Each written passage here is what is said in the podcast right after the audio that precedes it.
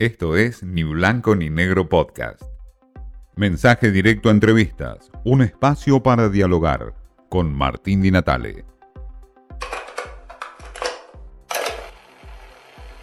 La mirada de Carlos Rucauf, quien fuera vicepresidente de la Nación, eh, también fue vicecanciller, un hombre gobernador de la provincia de Buenos Aires, un hombre que tiene una mirada muy, muy particular del peronismo y muy importante en estos momentos. ¿Cuáles son los factores por los cuales vos crees que perdió en las PASO y tiene posibilidades muy difíciles de ganar en las generales el peronismo? El kirchnerismo cometió algunos errores importantes. Eh, en primer lugar, eh, frustró eh, la confianza que todos teníamos allá por mayo-junio del año pasado en que nos estaban cuidando cuando uno ve que hicieron lo que hicieron con las vacunas que pasó lo que pasó con los muertos que no pudimos acompañar o los, o los, enfermos que no pudimos estar con ellos, eh, mientras el presidente estaba teniendo una actitud totalmente distinta. Eh, obviamente la ausencia de un salario que alcance y una jubilación que alcance eh, ha sido también vital. Creo que una de las cosas más duras que dijo la diputada kirchnerista que fue la primera que puso blanco sobre negro la situación, fue el último audio que se conoció, que fue el que dijo que habían votado una ley de jubilaciones que perjudicaba a la gente. Así que a mí me parece que todas estas cosas fueron sumando un inmenso malestar que se volcó en un, en primer lugar en un gran ausentismo. El ausentismo de voto oficialista porque el voto de Juntos por el Cambio, por ejemplo, en provincia de Buenos Aires, subió 3% pese a tener un hombre como Manes sumando votos, ¿no? Digamos, un hombre muy prestigioso y además con una Unión Cívica Radical que siempre ha tenido un, desarrollo territorial muy grande en la provincia de Buenos Aires, ¿no? En cada municipio de la provincia eh, vos te encontrás siempre con un eh, médico, con eh, una iglesia, con un comité radical y una unidad básica peronista. Así que yo creo que el, gran fracaso de esta elección, por lo menos en provincia de Buenos Aires, es que eh, la gente estaba caliente, estaba con bronca y no fue. ¿Y ahora crees que vos que conocés eh, muchísimo la provincia de Buenos Aires, el conurbano, crees que es posible para el gobierno revertir esta situación? Lo puede mejorar porque hizo varios movimientos claves, ¿no? En primer lugar, poner eh, un intendente de la tercera sección electoral como jefe de gabinete y un intendente de la primera sección electoral, las dos más pesadas en materia de cantidad de gente, eh, como ministro de Obras Públicas. Y además, a nivel nacional, suma eh, dos personas que conocen mucho la provincia, Aníbal Fernández y Julián Domínguez. Julián Domínguez le puede dar eh, una, una acción en el interior de la provincia de Buenos Aires, no solo en el interior de Buenos Aires, no imagino que también en el interior de Santa ah, pero vos crees que vos crees que un eh, votante que está enojado, que está mal, que económicamente está golpeado eh, porque pongan a Aníbal Fernández o a Mansur en el gobierno va a cambiar su enojo, digamos? No, puede no cambiar su enojo, pero puede sentir que lo empiezan a escuchar, ¿no?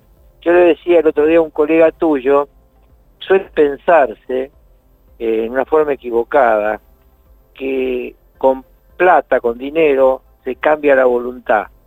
No es así.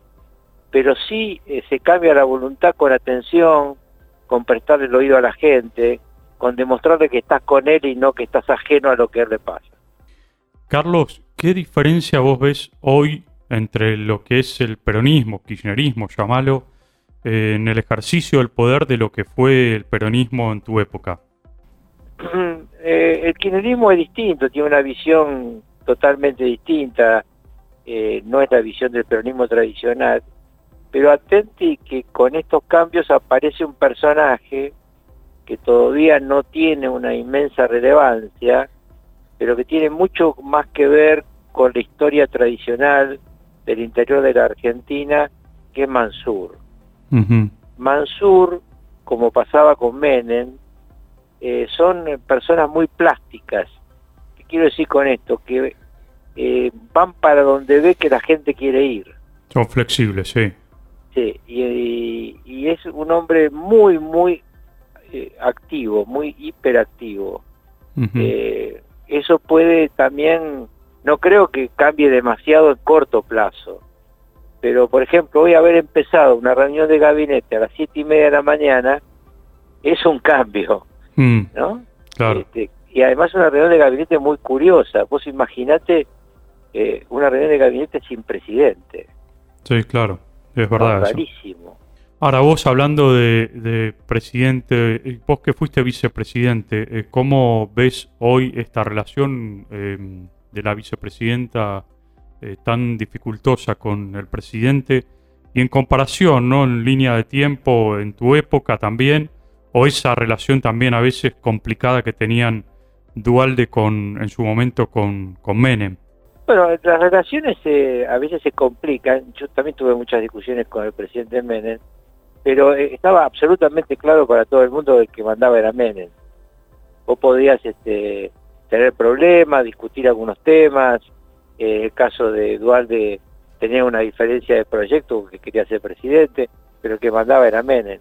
Acá vos podés mirar esto como te quieras, eh, parar desde la óptica ideológica o profesional que quieras y la que manda es Cristina. Eso nadie lo duda, digamos.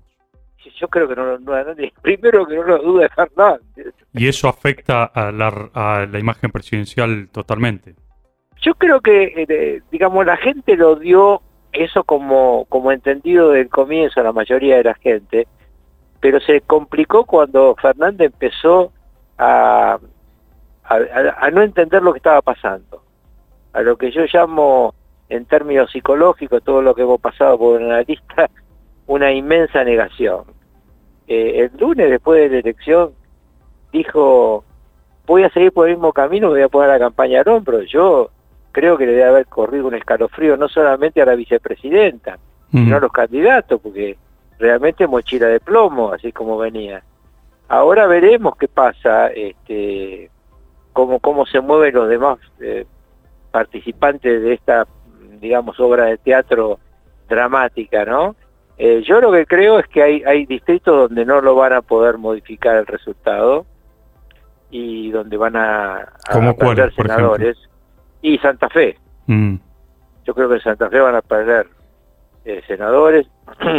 Eh, en Chubut, eh, no sé si van a conseguir bajar la lista de Arcioni, eso ahí va a tener que demostrar Massa si todavía manda en su espacio. En el caso específico de La Pampa, la situación también la tiene complicada.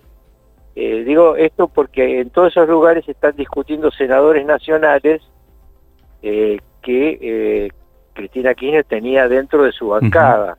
Va a perder un senador también por Córdoba porque el senador por Córdoba, que originariamente no entró por el kirchnerismo, sino que entró por los cordobesistas. Luego se pasó, después de la muerte del gallego de la Sota, a Cristina y ahora queda fuera. Con Carlos Rucauf hablamos del peronismo y su futuro, de las elecciones, del resultado de las PASO, lo que puede deparar este cambio de gabinete, lo que fue el Olivos Gate y cómo se prepara el gobierno nacional de cara a estas generales después de una fuerte derrota en las PASO. Esto fue Ni Blanco ni Negro Podcast.